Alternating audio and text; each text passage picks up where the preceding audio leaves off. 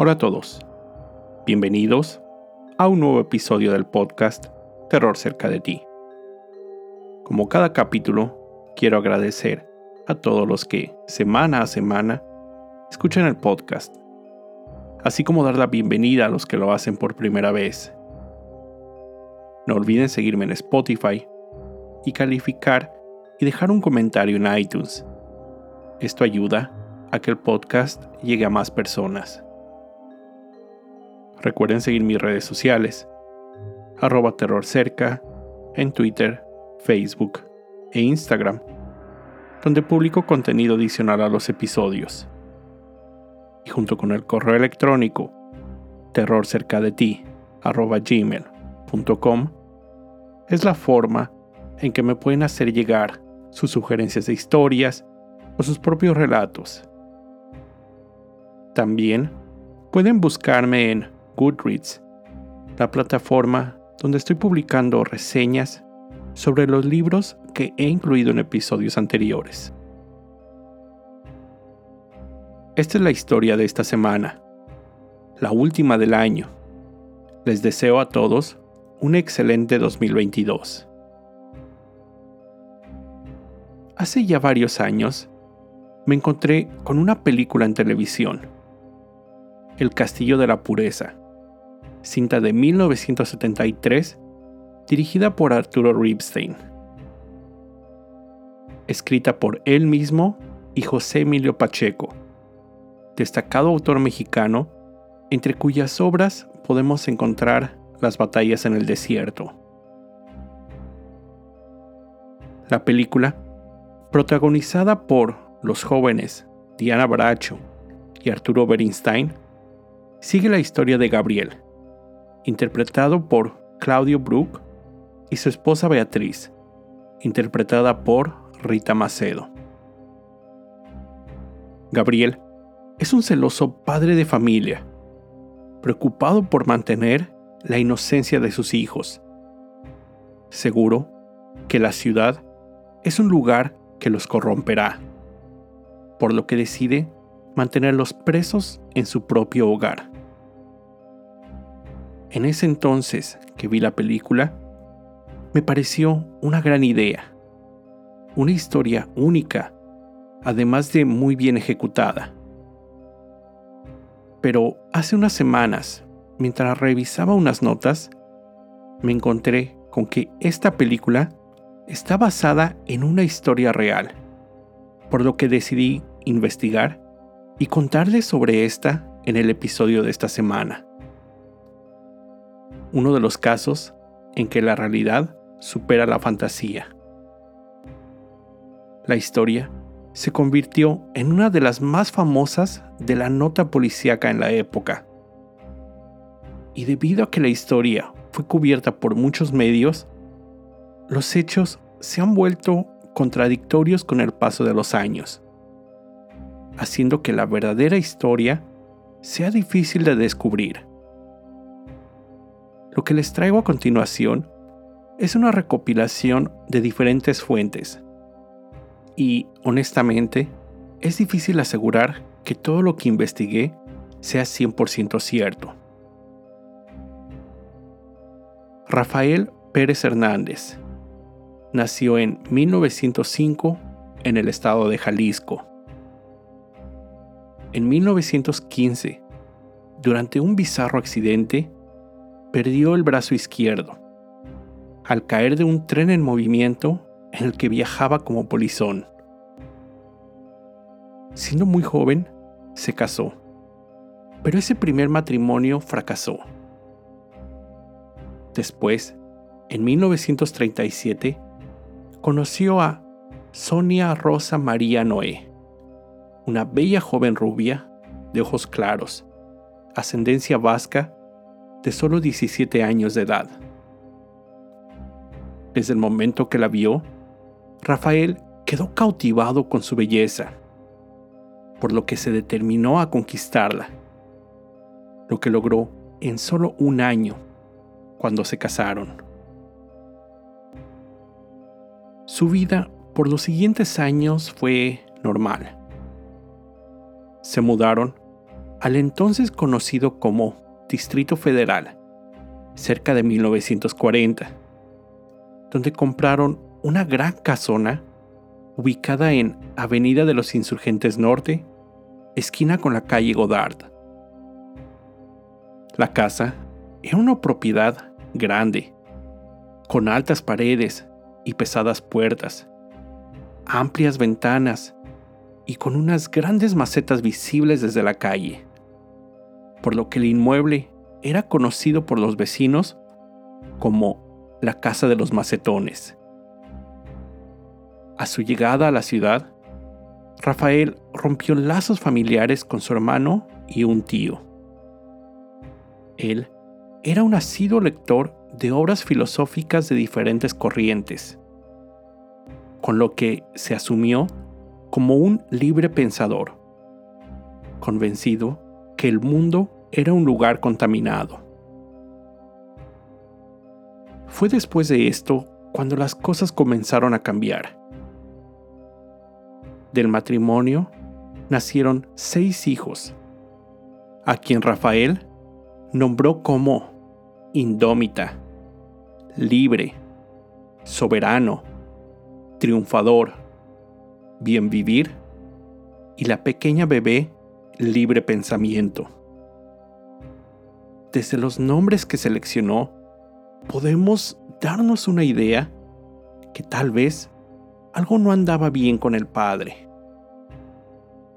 Pero eso fue solo el inicio de la tragedia. Rafael decidió que él era el responsable de mantener a su familia lejos de la maldad del mundo exterior. Una ciudad corrupta y llena de vicios. Su plan para lograrlo, mantener a su esposa y seis hijos totalmente aislados. Les tenía prohibido recibir visitas y salir a la calle. El padre se dedicaba a elaborar venenos para ratas, con ayuda de su familia en un taller instalado en la casa, y después venderlo a tiendas y comercios de la localidad. Una de las versiones que se cuenta sobre esta historia es que debido a las condiciones insalubres en las que la familia elaboraba el raticida, la pareja perdió a dos bebés e incluso se rumoraba que el mismo Rafael experimentó con uno de ellos el veneno que elaboraba. Los seis hijos, además de ser obligados a trabajar en la elaboración de tan peligrosa sustancia por largas jornadas, eran mantenidos en pésimas condiciones. Eran alimentados solo con agua, frijoles y avena, lo que de acuerdo con Rafael favorecía a la espiritualidad. Además de ser educados de una forma muy estricta. A la menor desobediencia o rebeldía eran fuertemente castigados. Rafael golpeaba a sus hijos y los encerraba en un pequeño cuarto por días, donde permanecían incomunicados y sin alimentos. Se cree que algunos de estos castigos estaban inspirados en las torturas de la Santa Inquisición. Además de espiarlos a todo momento para comprobar que su comportamiento era el adecuado para su padre y para tratar de tener bajo control a su familia e infundir mayor temor, en ocasiones disparaba su arma al aire. Se cree que en una ocasión, después de una desobediencia de los hijos, Rafael llevó a su familia a un recorrido por la ciudad. Su intención, mostrar la decadencia y el estado de pobreza para esto, los llevó a algunos de los barrios más pobres de la ciudad, donde los jóvenes se enfrentaron a una realidad que no conocían, pero que además había sido maleada por los comentarios de su padre. Sobre lo siguiente, también hay dos versiones. La primera dice que Sonia, la madre, exigió que sus hijos recibieran educación, por lo que Rafael le permitió que ella sirviera como maestra, enseñándoles conceptos primarios, así como leer y escribir. Rafael era el encargado de enseñarles matemáticas, así como religión. La segunda versión cuenta que sí, era la madre quien se encargaba de brindar algún tipo de educación a sus hijos, pero que lo hacía a escondidas de su padre. Rafael era el único con libertad de salir de casa. Además, era el encargado de vender los venenos que realizaban, así como de traer los suministros necesarios. La gente con quien se relacionaba decía que él tenía un aspecto siniestro, empezando con que le faltaba un brazo y que siempre vestía de negro. Pero además, su comportamiento en el exterior no era el mismo que predicaba dentro, ya que cuando salía a la ciudad, acudía a restaurantes a comer de lo mejor y se cree que contrataba sexoservidoras. la visita a la ciudad y las condiciones en las que los hijos eran mantenidos eran tan malas que se cree que en varias ocasiones intentaron escapar. La hija mayor, indómita, subió a uno de los árboles de su casa, cercano a la pared exterior. Desde ahí, arrojó varias notas de auxilio, escritas en papel con que se envolvía el pan. No fue hasta julio de 1959, casi 18 años después, cuando estas notas fueron encontradas y llevadas a la policía. Las autoridades se presentaron en la casa de los macetones, donde arrestaron a Rafael, quien intentó prender fuego a la casa y se dieron cuenta de la condición en que se encontraba el resto de la familia. A la casa llegó la policía, Cruz Roja, agentes del Ministerio Público, psiquiatras, funcionarios públicos, escritores, autoridades religiosas y activistas. Todos, quien al enterarse de la historia, pedían castigar al padre la esposa e hijos fueron encontrados vistiendo ropa anticuada, cortes de pelo caseros, educación limitada, no hablaban bien, se mostraban tímidos y se espantaban fácilmente ante los estímulos del mundo exterior, incluidas las multitudes. Debido a esto, siempre mostraban un rostro de miedo causado por el sometimiento que habían sufrido durante tantos años. El caso se volvió muy mediático. La prensa dio rienda suelta a las historias que contaban. Nombraron a Rafael como, cito, el químico loco, inhumano sujeto, loco secuestrador, el químico secuestrador, entre muchos otros nombres. Además, no faltó quien corriera el rumor sobre posibles casos de incesto. La policía detuvo a Rafael y fue enviado al Palacio Negro de Lecumberri, acusado de privación ilegal de la libertad, portación ilegal de arma de fuego y de someter a su familia a trabajos forzados, entre otros varios crímenes. Durante la investigación, Rafael se declaró inocente. Él aseguró que sus hijos nunca estuvieron recluidos en su propia casa. Pero durante los cateos, el diario Crónica señala que después de la declaración de uno de sus hijos, Rafael le dijo, cito, No mientas, librecito, me estás perjudicando con eso que dices y sabes que es falso. Dirigiéndose a su hijo de 15 años, quien no cambió su declaración.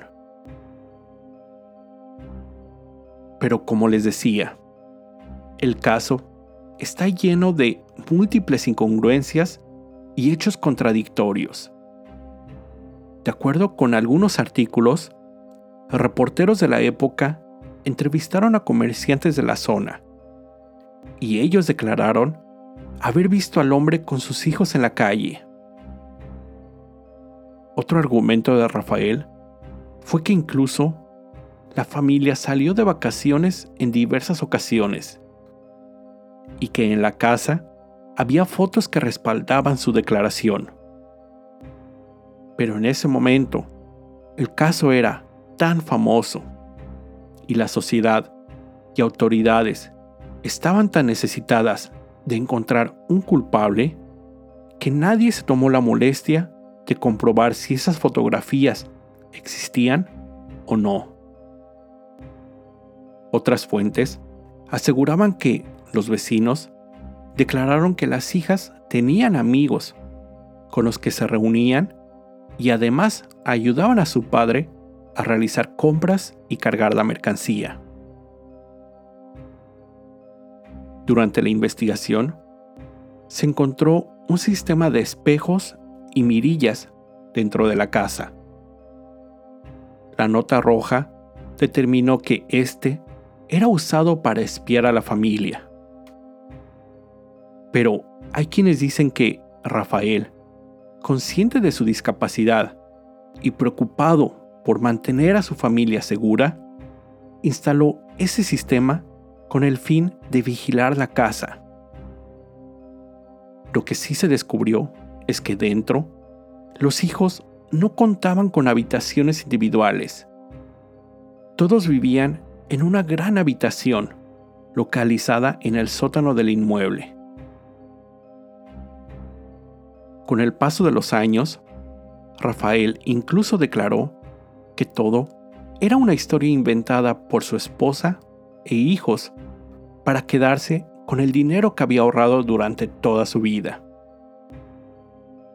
En otras versiones, se dijo que él nunca sintió remordimiento por sus acciones. Lo que se sabe es que la familia mostró preocupación por Rafael, ya que su esposa e hijos lo visitaban frecuentemente en Lecumberri. Sonia declaró que lo seguía queriendo tanto como el primer día. Además de darse cuenta que, sin el padre, no sabían valerse por sí mismos. Sin embargo, la presión que sufría Rafael era muy intensa. Imagino los castigos a los que fue sujeto dentro de la prisión. La tristeza y desesperación finalmente rindieron cuentas ante el acusado. Un día de noviembre de 1972, robó una cuerda y se ahorcó en su celda. Su familia guardó luto por meses. Finalmente, los hijos fueron repartidos en diferentes orfanatos, cuando su madre no pudo encontrar una forma para mantenerlos. La casa fue abandonada. Actualmente ya no se encuentra en pie ya que fue derribada hace varios años.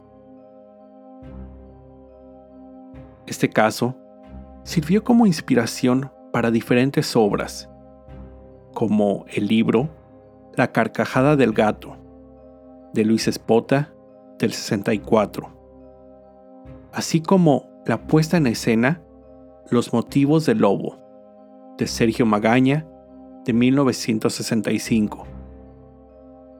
Además, la ya mencionada película de Arturo Ripstein del 73, ganadora de varios premios, la cual es una adaptación de la historia original, con varias libertades y cambios en el caso. Y más recientemente, en el 2009, el director griego Georgios Lantimos estrenó la cinta Quinodontas, usando un tema muy similar. De acuerdo con Arturo Bernstein, quien interpretó al hijo en la cinta, supo que una de las hijas del matrimonio real se desempeñó como vedette, bailarina exótica, y uno de los hijos fue maestro de teatro, a quien conoció personalmente y dice haber tenido la impresión que no sufría de algún trauma de manera obvia. En una entrevista realizada al director, Arturo Ripstein, él contó sobre el impacto de su película, además de la siguiente historia. Cuenta que hace varios años, en la Ciudad de México, sucedió el caso de una madre con su hijo, quienes juntos tenían captivas a cuatro o cinco mujeres jóvenes. La madre e hijo obligaban a las chicas secuestradas a producir pequeños paquetes con los ingredientes necesarios en la elaboración del pozole, los cuales después eran vendidos en mercados. Las jóvenes recluidas tenían como única diversión poder ver una película los sábados por la noche en la televisión. Una de estas noches tuvieron la oportunidad de ver la cinta El Castillo de la Pureza. Al verla, les surgió una idea. Comenzaron a incluir en los paquetes que elaboraban notas donde decían que estaban secuestradas y necesitaban ayuda. Finalmente, estos mensajes fueron descubiertos y reportados a las autoridades, quienes liberaron a las jóvenes.